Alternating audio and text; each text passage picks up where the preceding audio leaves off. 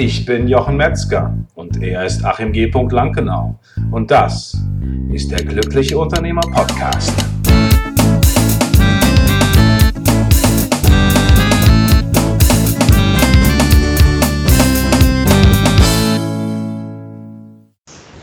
Herzlich willkommen zu einer neuen Folge von der Glückliche Unternehmer Podcast. Herzlich willkommen. Es ist strahlendes Wetter draußen und wir haben strahlende Gäste heute. Und ich freue mich, dass wir uns heute wieder um das wichtige Thema Verkaufen, Vertrieb und äh, wie ich an neue Kunden komme, kümmern. Dazu haben wir heute wieder einen Experten. Es ist ganz fantastisch, dass wir ihn an Bord haben. Er hat 30 oder über 25 Jahre Vertrieb auf dem Puckel. Er kennt sich aus, wie man direkt an Kunden verkauft und hat sich vor circa fünf Jahren entschieden, sich auf das Thema digitales Marketing zu konzentrieren. Und ich freue mich, dass er heute bei uns zu Gast ist. Herzlich willkommen, Norbert Schuster. Ja, vielen Dank für die Einladung. Ich freue mich dabei zu sein. Sehr, sehr gerne. Ähm, Norbert, wie kommt man dazu, irgendwann zu sagen, ach komm, ich drehe jetzt dem Vertrieb den Rücken zu und begebe mich jetzt mehr in die digitale Welt? Naja, wie du sagtest, ich war 25 Jahre lang Vertriebsleiter, Vertriebsvorstand äh, und hatte von daher schon immer dieses Thema, wie komme ich zu neuen Kunden, wie können wir Interessenten, also Leads generieren. Und äh, naja, meine Marketingabteilung, die äh, haben sich ähm, konzentriert auf, ich nenne es immer das dekorative Marketing, also die schönen Sachen, eine schöne Website, einen schönen Flyer, aber alles, was irgendwie messbar war, da hatten die nie so richtig Bock zu. Und äh, von daher musste ich das eh schon immer machen, musste mir eh schon immer meine eigenen Leads generieren mhm. und dachte mir dann irgendwann so, jetzt bist du Mitte 40, jetzt hast du noch genug Power, jetzt äh, fängst du noch mal was Neues an und machst aus der Not nur Tugend und konzentrierst dich eben komplett auf dieses Thema Lead-Generierung, Lead-Management und eben die neuen Möglichkeiten, die wir mit Marketing Automation und mit äh, der digitalen Welt haben. Okay, und, und gab es da irgendein Ereignis, das dich dazu bewegt dann hat, äh, dass du gesagt hast, so jetzt reicht, jetzt fange ich nochmal von vorne an? Naja, ich hatte in den, meinen Unternehmen immer mit, viel mit Amerikanern zu tun und viel mit Investoren und wer das kennt, der weiß, dass man dann so seine Ideen und seine äh, Möglichkeiten nicht immer ganz ausschöpfen darf und kann. Und ähm, da war halt so die Idee, jetzt mach's alleine, da redet dir keiner mehr rein, ähm, da musst du dich nur noch um deine Kunden kümmern und das war eben so der ausschlaggebende Punkt. Okay, also du wolltest wirklich dann sozusagen der Herr im eigenen Hause sein wenn man so sagen will. Genau, genau, weil ich habe auch gemerkt, dass ich mit meinen Ideen, ich habe damals angefangen, da kam Twitter gerade so am Horizont, mhm. ähm, habe angefangen, mich mit Twitter zu beschäftigen, habe 2010 ein Buch geschrieben über Twitter. Ähm, wie kann man Xing nutzen für die Akquise? Macht Twitter denn überhaupt Sinn für, die, für den Vertrieb und so weiter? und habe dann gemerkt, dass ich auch so mit meinen Ideen und mit meinen neuen Erkenntnissen meine äh, Marketing-Leute überfordert habe. Die waren so noch ein bisschen aus der alten Welt, so CD und CI und Marker aufbauen und und und. Also das heißt, die konntest du auch nicht mehr umpolen. Die waren sozusagen da war so ein bisschen Hopfen und Malz verloren, weil die waren einfach so ein bisschen festgefahren in ihrer Welt. Ja, die waren halb so alt wie ich. Äh, das hat mich immer so ein bisschen gewundert. Ähm, eigentlich hätten die flexibel sein müssen, aber die haben halt auf der Uni damals nichts anderes gelernt und von daher haben sie sich eben fokussiert. Okay, und ähm, dann bist du losgegangen und hast gesagt, gut, ich baue jetzt, äh, ich baue jetzt darauf auf. Äh, wahrscheinlich dann als der erste Schritt war wahrscheinlich sogar das Buch, was du geschrieben hast, ja? Genau, genau. Also ich saß in meinem, in meinem Büro, habe mich viel mit dem Thema beschäftigt und habe mit meiner Frau ähm, vorher schon Bücher über das Thema Mindmapping und Mindmanager geschrieben. Okay. Und irgendwann sagte sie so lapidar, naja, wenn du dir wieder mal die Nächte mit Twitter um die Ohren haust, dann schreib doch wenigstens ein Buch drüber, dann sieht man wenigstens was davon. und das war wirklich so der ausschlaggebende Punkt, weil danach kamen eben viele Leute auf mich zu, die sagten, Mensch, sag mal, was machst du denn da? Ähm, kannst du uns das mal erklären? Kannst du uns beraten? Oder es kam auch eine Akademie auf mich zu, die sagten, Mensch, kannst du vielleicht bei uns so ein bisschen das Thema Online-Marketing ähm, lehren, wenn du sowieso schon dich mit Twitter und, und Social Media beschäftigst? Also das kam sozusagen in, in Konsequenz dann äh, deines Buches, was du geschrieben genau. hast. Genau. Okay. Das heißt, du kannst auch durchaus jedem empfehlen, ein Buch zu schreiben, wenn er irgendein Thema hat, mit dem man sich auskennt. Ja, auf jeden Fall. Also mhm. gut, ich muss sagen, ich schreibe sehr, sehr gerne. Ich schreibe okay. relativ schnell. Ähm, ja, das muss man schon mögen. Aber wenn man dann ein Buch hat, ist das wirklich ein Türöffner. Und es ist auch ganz witzig, du wirst dann auch überall nur noch als der Autor vorgestellt. Also du änderst auf einmal deine Persönlichkeit, deinen persönlichen Aggregatzustand und wirst auf einmal ein Autor. Und man merkt schon, dass das ein bisschen, naja, das Autor eben von, auch von Autorität kommt. Also es gehen Türen auf, die ansonsten vielleicht einfach nicht aufgehen. Oh, verstehe. Und dann hast du äh, und dann hast du das Buch geschrieben und ähm, dann hast du einen Verlag gesucht oder wie funktionierte das? Nee, das war ja Gott sei Dank auch schon die schöne neue Welt. Ähm, ich habe das Ganze selbst gemacht mit Books on Demand. Okay. Ähm, kannst du ja heute im Prinzip dein Buch komplett selbst verlegen. Du kriegst von den Leuten, kriegst du eine ISBN-Nummer, wenn du magst, helfen die dir beim bei äh, Korrektur und beim Satz und ähm, Design des Covers und und und und habe das dann mal so als Test, weil ich vorher immer bei Verlagen war, also bei Microsoft Press oder bei Gabal, ähm, jetzt einfach mal als Test einfach auch mal selber gemacht, weil das ja auch so ein Teil dieser Digitalisierungswelle ist. Mhm.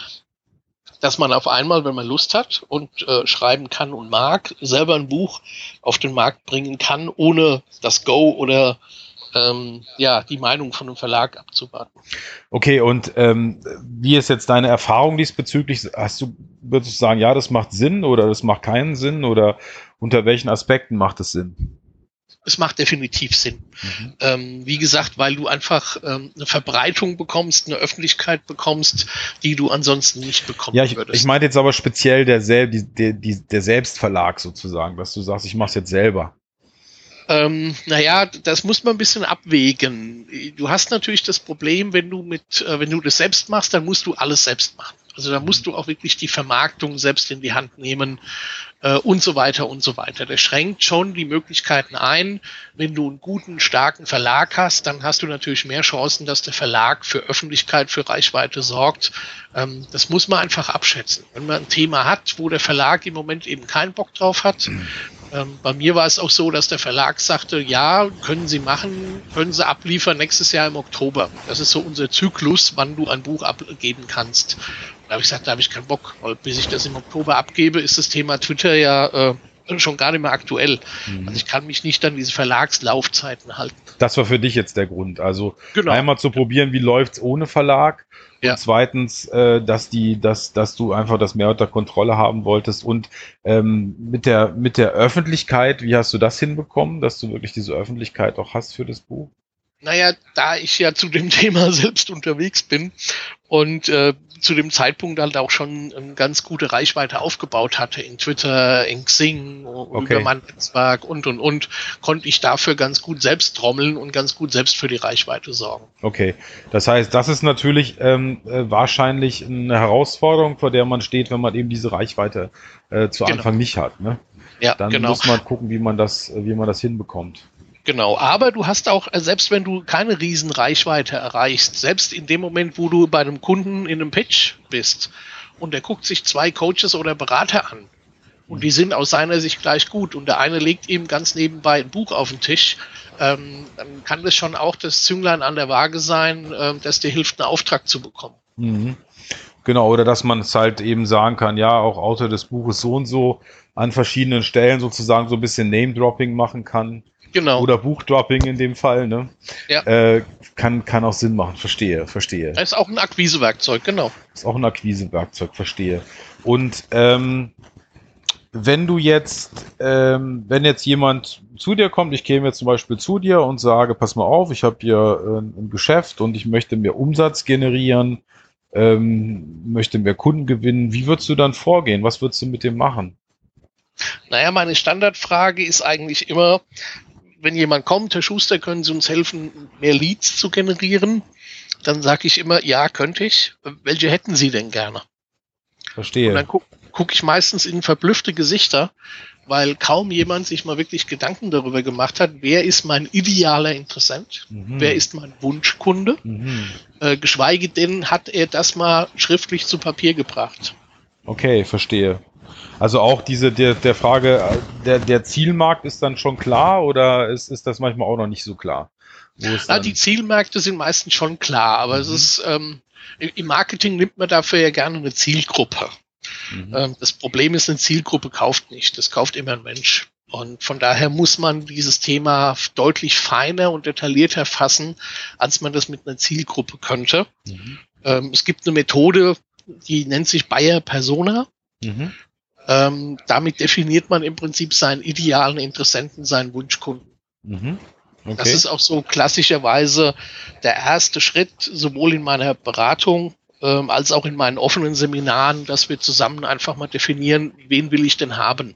Okay. Also ich, ich sage immer, stellen Sie sich vor, ich könnte beamen und ich könnte Ihnen 50 Menschen in Ihren Meetingraum beamen. Welchen Typus Kunde, welchen Typus Mensch hätten Sie gerne? Mhm. Okay. Verstehe. Und ähm, Bayer-Person heißt dann der ganz konkret, dass ich sage, wie alt ist der, was hat der für einen Beruf, äh, wie viele Kinder hat der, wo wohnt der, sowas auch, ne? Oder? Ja, aber wirklich, wirklich richtig ins Detail. Also äh, du kennst es vielleicht, die Hörer vielleicht auch von diesen amerikanischen Crime-Serien, da gibt es einen Profiler. okay. okay.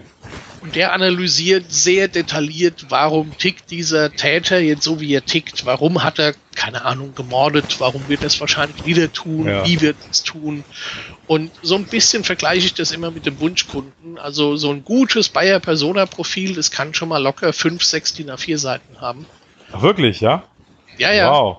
Okay. Da braucht man die Sachen, die du eben gesagt hast, so die hm. demografischen Daten, wie alt, welches Geschlecht, welches Hobby, welche Position. Aber ich gehe da halt nochmal deutlich tiefer. Ich sag mal, ich nutze da zum Beispiel Neuromarketing dafür oder auch das, das limbische Verkaufsmodell, wo wir uns mhm. überlegen, was ist das denn für ein Strickmuster, unser Interessent. Mhm. Also ist das eher so der Performer, der rote Typ? Das ist so typischerweise der Geschäftsführer, der Manager. Mhm. Oder habe ich eher den Bewahrer gegenüber sitzen? Das ist eher, der so sagt, ach nee, bitte nichts ändern, lass doch alles beim Alten. Und wenn ich was kaufe, dann brauche ich dafür fünf Garantien und, und zehn Kundenempfehlungen und so weiter. Mhm. Oder es gibt auch den Innovator. Mhm. Das ist der Neugierige, der sagt, boah, du hast eine neue Methode, eine neue Technologie, äh, super, erzähl mal, fahre ich total drauf ab. Mhm. Und es gibt den blauen Typen, das ist der äh, Unterstützer. Das ist eher so der, der auf den Menschen achtet. Mhm. Also wie passt unsere Chemie? Was macht das Ganze denn mit meinem Team, wenn wir diese Lösung einkaufen oder dich als Coach buchen und, und, und. Und ähm, das ist so eine Ebene und dann geht es aber, wie gesagt, noch tiefer. Was hat der Interessent für Schmerzpunkte? Was hat er für Erwartungen? Was hat er für Befürchtungen? Was könnte er für Hinderungsgründe haben, bei uns zu kaufen? Und so weiter und so weiter. Mhm. Das heißt, dass wirklich erstmal der Ausgangs, die Ausgangsbasis sozusagen schon mal gut gesetzt ist, bevor es dann, genau. dann eigentlich losgeht, ne? Genau. sozusagen. Genau. Aber das ist die gute Vorbereitung, die es dann eben bedarf. So. Und jetzt hast, hast du dann im nächsten Schritt hast du so ein Bayer, so eine Bayer-Persona. Wie geht's dann mhm. weiter? Naja, dann überlege ich im nächsten Schritt mit meinen Kunden zusammen, ja, wie sucht denn jetzt diese Bayer-Persona? Also wenn wir die Schmerzen kennen, ich sag mal, ich muss Polymere im Wareneingang prüfen. Mhm. Was ist das? Bitte? Was sind Polymere im Wareneingang? Wenn du zum Beispiel, du machst Dichtungsringe, du ja. produzierst Dichtungsringe. Ja. Diese Dichtungsringe müssen säurebeständig sein, weil sie in chemischen Anlagen eingebaut werden. Okay. Wenn du die falschen Ausgangsstoffe dafür benutzt, dann sehen die Dinge genauso aus wie vorher, äh, nur dummerweise sind die nicht säurebeständig. Das mhm. heißt, die ganze Anlage fliegt dir um die Ohren. Okay.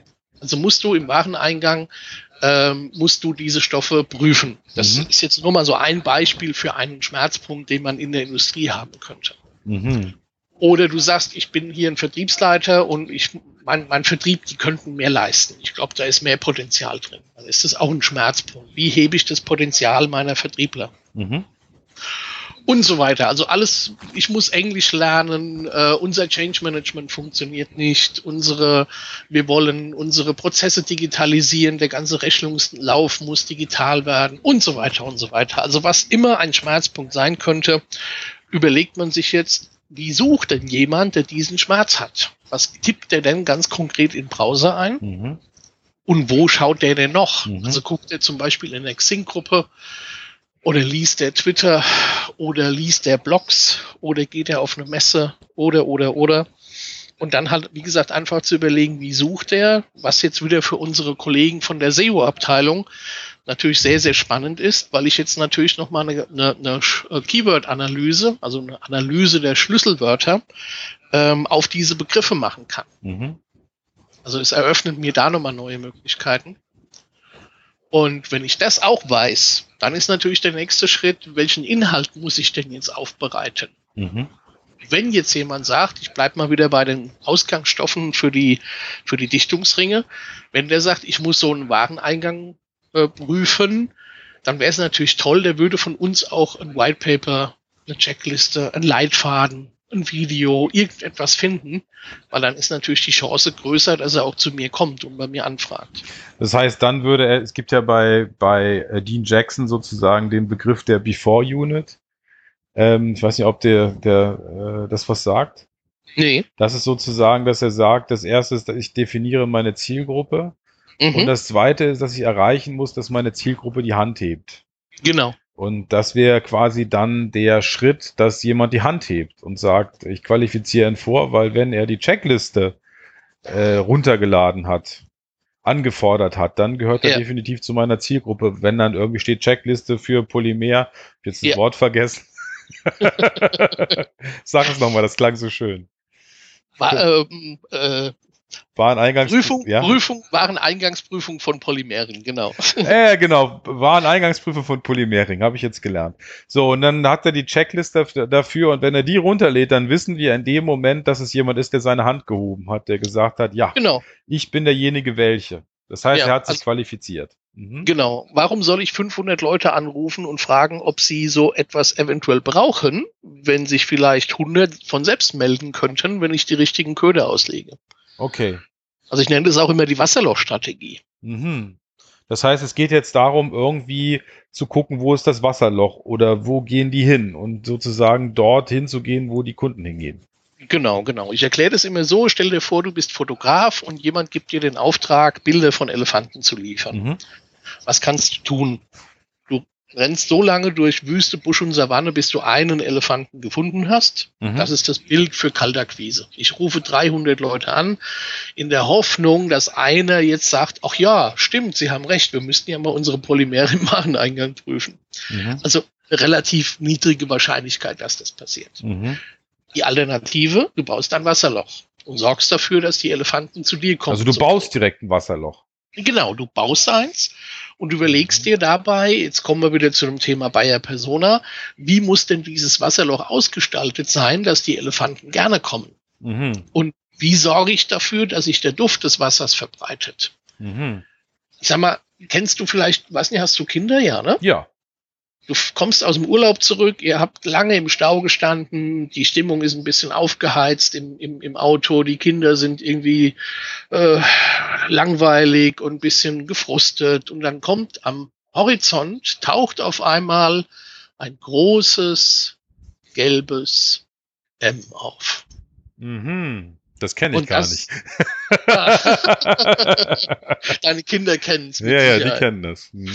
Genau. Also dieser Fastfood-Hersteller ist das Paradebeispiel für ein Wasserloch, weil nicht umsonst platziert er sein großes gelbes M auf einem auf einer Säule, mhm. die sehr sehr weit schon sichtbar ist. Ja.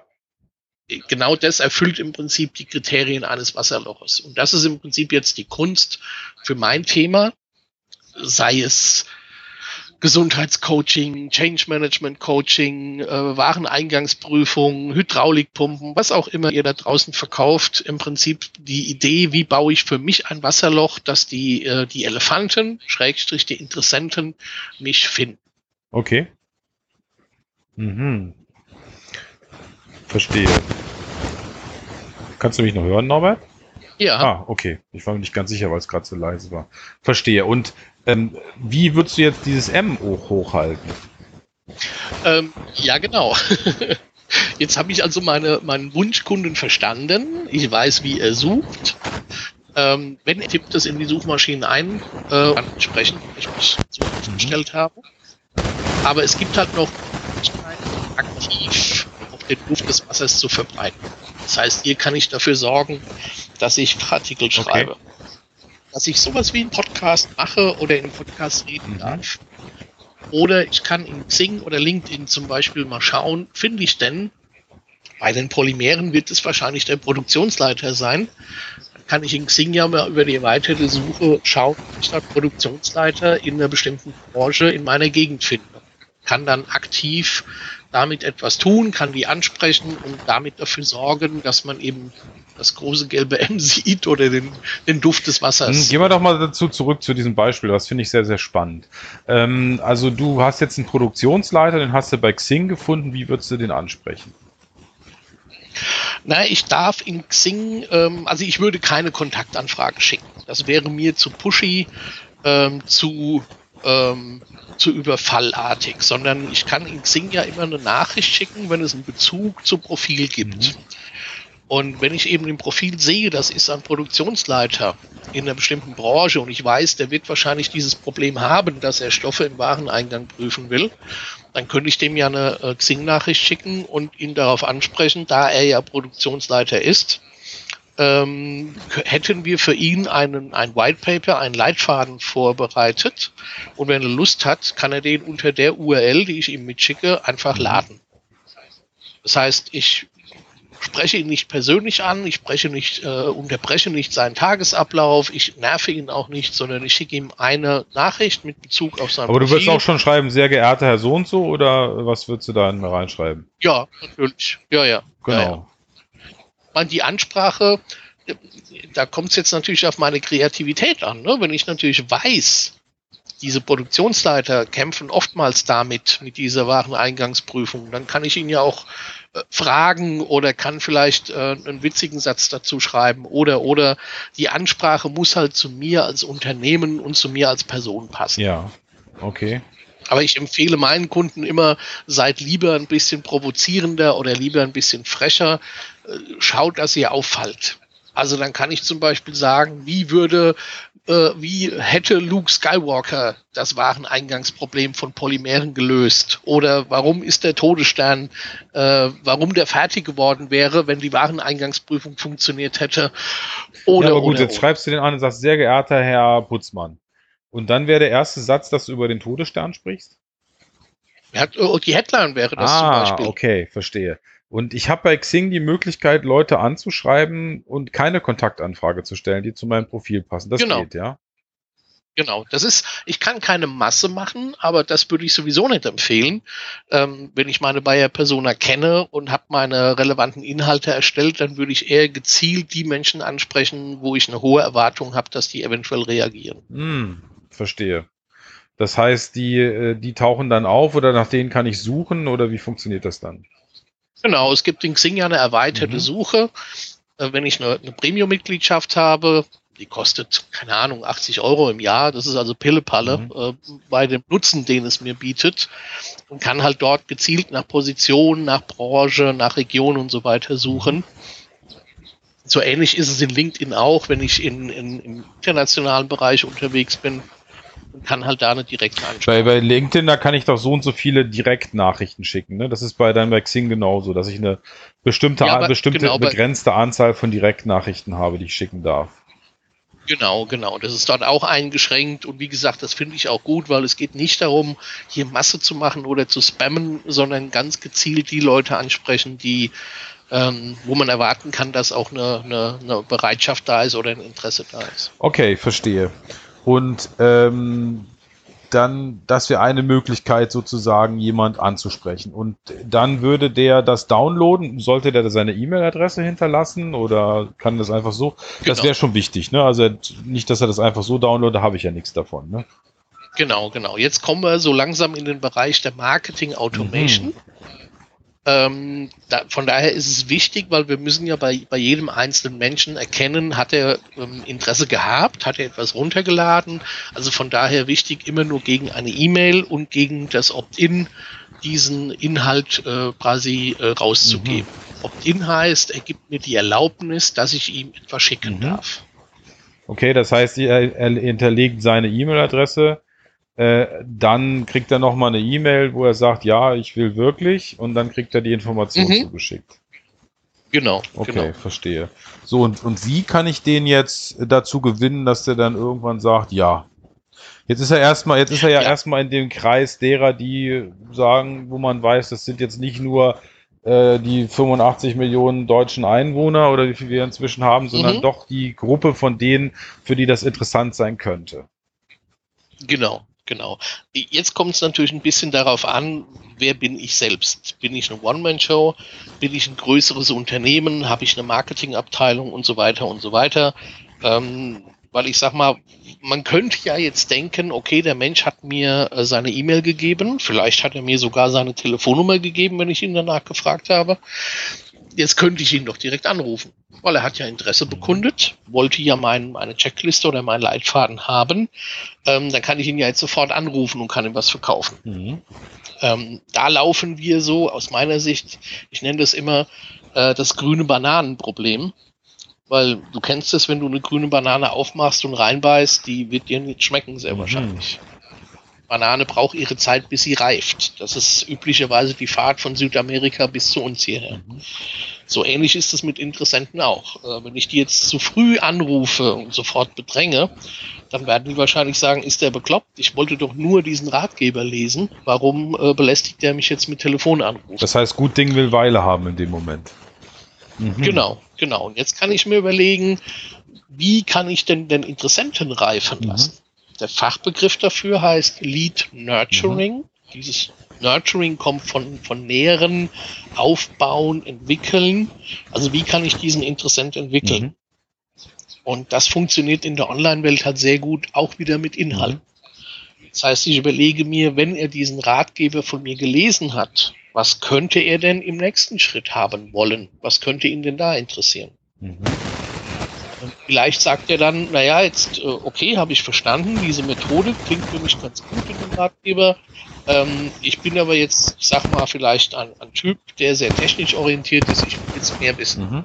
Ich hätte jetzt gerne ein, ein, ein White Paper, wo nochmal detailliert diese Methode beschrieben wird oder, oder, oder. Dann könnte ich das im nächsten Schritt mhm. anbieten. Ähm, Im übernächsten Schritt könnte er vielleicht denken oder sagen, naja, die könnten mir ja viele erzählen. Ich würde jetzt mal gerne wissen, wer nutzt es denn in meiner Branche? Mhm. Also könnte ich ihm dann zum Beispiel einen Anwenderbericht anbieten, wo ich sage, naja, lieber Herr Müller, Sie haben ja meinen Ratgeber gelesen, Sie haben ja danach das White Paper gelesen. Wenn Sie jetzt interessiert, wer das einsetzt, finden Sie hier einen Anwenderbericht. Das heißt, ich muss auch eine Software haben, die das dann auch so darstellt, ne? wo ich auch weiß, okay, der hat genau. jetzt schon das runtergeladen und jetzt hat er das gemacht und jetzt wäre für ihn das interessant. Genau, genau. Deshalb sagte ich eben, die Größe ist jetzt ein bisschen entscheidend. Also ich habe kleine Kunden, die machen das selbst, die machen das von Hand, weil sie für sie macht es keinen Sinn. Die haben weder die, die Masse an Interessenten noch die, ähm, die Systeme, um das abzuwickeln. Dann machen die das einfach in Anführungszeichen von Hand und habe größere Kunden, die kaufen sich dafür eine Marketing Automation Plattform, die genau das abwickelt. Da kann ich die Prozesse hinterlegen, da kann ich den Content hinterlegen, da kann ich meine E-Mails hinterlegen mhm. und diese Plattform verschickt dann diese Mails. Was, was für eine Plattform empfiehlst du da? Das, auch das kommt wieder auf die Größe mhm. an. Ähm, wenn man ganz oben anfängt, gibt's ähm, Oracle Eloqua zum Beispiel für, für größere internationale Unternehmen. Es gibt äh, Marketo, ist eine, eine sehr schöne Lösung. Äh, es gibt HubSpot aus USA. Ähm, aus Deutschland gibt es eine Lösung, die heißt ähm, Avalanche von mhm. SC Networks. Spannend für alle äh, Mittelständler, die zum Beispiel ihre Daten nicht preisgeben wollen, ähm, also in Deutschland halten wollen. Ähm, es gibt ein, ein, ein Mailing Work, ist auch ein deutsches Unternehmen. Das ist in Chemnitz, glaube ich, ne? Genau, die sitzen in Ja, da war ich, äh, jetzt äh, habe ich äh, die Nachbarn geschult von, von Ah ja. da ist mir aufgefallen, ach, das ist ja interessant, Mailing Works ist hier, das finde ich ja spannend. Genau, mhm. Ja, und jetzt muss man halt, wie gesagt, schauen, bin ich eine One-Man-Show, ähm, bin ich ein größeres äh, Konzern und, und, und. Und da gibt's eben für jede Größe quasi die passende Lösung hm, dafür. Okay.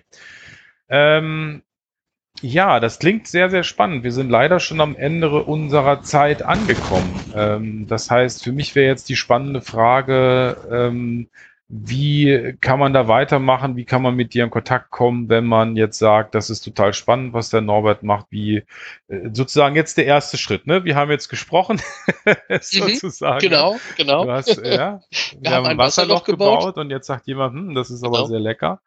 Und äh, wie geht das jetzt weiter? Ja, jetzt habe ich verschiedene Portionen Wasser. Ah, okay, verstehe. Also es gibt einmal, wenn man einfach nur Kontakt aufnehmen will, ähm, www.strike2.de ist meine, meine Seite. Logischerweise findet man mich auch bei Xing und bei LinkedIn und so weiter. Einfach nach Norbert Schuster mhm. suchen. Ähm, auf meiner Seite strike2.de gibt es äh, ein kostenloses E-Book. Ähm, das nennt sich ähm, Coffee is for Closers Only. Äh, modernes Lead mhm. Management. Mhm. Da kann man dort ein bisschen was, was nachlesen oder aber, wenn man gleich mehr wissen will, dann geht man einfach zu Amazon oder zu seinem Buchhändler und sucht das Buch Lead Management. Ähm, das ist ein grünes Buch vom Vogelverlag, ähm, relativ einfach. Also da hast du dich dann wieder für einen Verlag entschieden in dem Fall. Genau, da kam ein Verlag auf mich zu. Das, da hat mein eigenes Wasserloch wieder sehr gut funktioniert. Das musste ich nicht anbieten, sondern die kamen auf mich zu. Und da die auch in dem Bereich sehr viel machen, die bieten einen Kongress zum Beispiel, den Lead Management Summit, ähm, die bieten Seminare an und da war das für mein Buch natürlich genau das richtige Umfeld, mich dort zu platzieren und es in dem Fall eben nicht selbst zu. Wunderbar. Super, das, äh, das hört sich sehr spannend an. Wir haben auch nochmal alles zusammengefasst, was diese Folge betrifft. Unternehmer.link-106, wo die wichtigsten Aktionen, die wir heute eben rausgefunden haben, rausgefiltert haben, auch nochmal glasklar festgelegt sind und zu finden unter Unternehmer.link-106.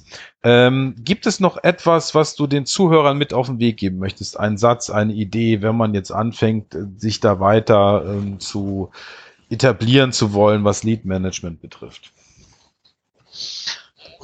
Naja, die, die, die oberste Regel in dem, in dem ganzen Umfeld heißt eigentlich, sei relevant für deine Wunschkunden. Mhm. Viele Unternehmen machen den Fehler, ich nenne das immer Ego-Posting, die reden nur über sich, über sich, selbst. Die schreiben auf der Webseite, wir sind die Größten, wir sind die Besten, wir sind der Marktführer, uns gibt es schon 30 Jahre, interessierten Interessenten null in der ersten Phase des Kaufprozesses. Mhm, also von okay. daher die Verstehe. oberste. Und ähm, wie das, das, das ist natürlich spannend, ja, dass ich wirklich die relevanten Inhalte anbiete ähm, sehe ich auch ganz klar so. Und dann kann es im Prinzip losgehen. Dann kann man sagen, pass auf, genau. jetzt geht's los, jetzt baue ich mein Wasserloch und jetzt konzentriere ich mich und alles weitere haben wir gesagt. Das heißt, mhm. ich wünsche euch da draußen eine tolle Woche, wo ihr diese nächsten Schritte geht, wenn es sozusagen Teil eures nächsten Fokus ist. Ich bedanke mich bei dir, Norbert, dass du die Zeit hattest, vorbeizuschauen bei uns. Sehr gerne und ich wünsche den Zuhörern auch viel Erfolg beim Bauen Jawohl. des Wasserlochs. Und ich wünsche euch da draußen eine ganz fantastische Woche und denkt daran, du hast das Recht, glücklich zu sein. Bis zur nächsten Woche.